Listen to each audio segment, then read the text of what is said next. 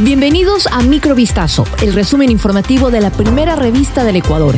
Soy Gabriela Pinasco y estas son las noticias que marcaron la jornada del día.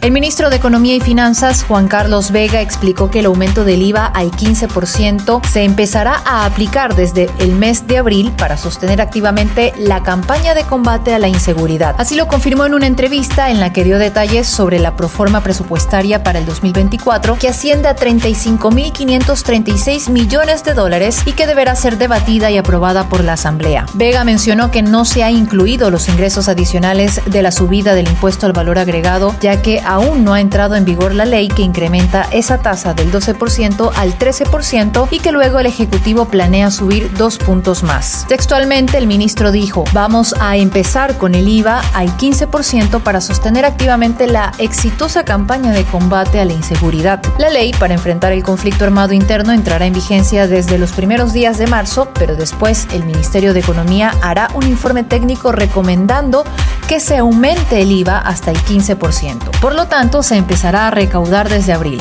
El presidente de la República, Daniel Novoa, hizo un balance de los logros y acciones de sus tres meses de gestión en materia económica, seguridad y empleo. Novoa destacó que su prioridad principal es cuidar del bienestar de la población y contribuir al progreso del país, aunque no descartó la posibilidad de participar en la reelección en 2025. En materia económica, Novoa aseguró que van por una buena senda y se va a lograr la meta para dar estabilidad económica para los ecuatorianos al garantizar que los precios de productos básicos, educación, transporte público y medicamentos no serán afectados por el aumento del impuesto al valor agregado. Además, aseguró que Ecuador estuvo cerca de convertirse en narcoestado y dijo que aquello ya es pasado, ya que el Plan Fénix está dando buenos resultados por medio de la militarización de centros penitenciarios y el trabajo articulado de las Fuerzas Armadas y la Policía Nacional. El expresidente Guillermo Lazo deberá pagar una multa de 15 salarios básicos unificados, es decir, 6.900 dólares, por designar a Sebastián Corral como secretario de la Administración Pública. Así lo reveló el contralor Mauricio Torres este miércoles durante una comparecencia en la Comisión de Fiscalización de la Asamblea Nacional. La semana pasada, la Contraloría emitió un informe con responsabilidad penal contra Corral por asumir un cargo público, pese a que es accionista de dos empresas que mantienen contratos de concesión de frecuencias prorrogadas con el Estado. Corral tiene que cancelar 20 salarios básicos unificados, es decir, 9.200 dólares. Además, no podrá ejercer cargos públicos por dos años, según determinó la Contraloría tras una evaluación que inició en octubre del año pasado.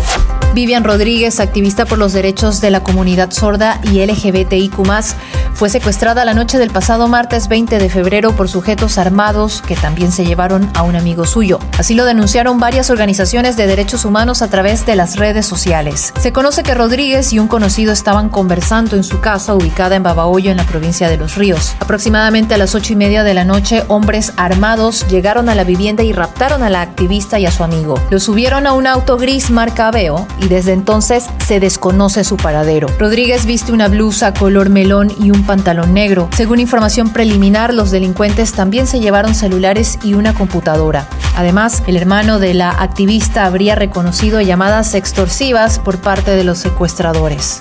La Fiscalía obtuvo una sentencia condenatoria de tres años de privación de libertad contra el ex juez de la Unidad Judicial Civil de Paute, José Marcelo S., por su responsabilidad en el delito de concusión. La decisión fue tomada por el Tribunal de la Sala de Garantías Penales de la Corte Provincial de Justicia de Azuay, que además ordenó al sentenciado pagar una reparación integral de 7.162 dólares a la víctima. Durante la audiencia, que concluyó el pasado martes 20 de febrero, el fiscal provincial de Azuay presentó pruebas que demostraron mostraron cómo José Marcelo S., aprovechándose de su cargo como juez, exigía a una víctima sumas de dinero para supuestamente ayudarle con procesos judiciales en los que estaba involucrado.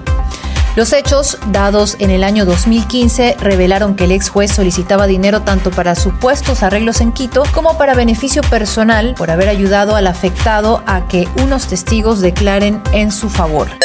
Esto fue Microvistazo, el resumen informativo de la primera revista del Ecuador. Volvemos mañana con más. Sigan pendientes a vistazo.com y a nuestras redes sociales.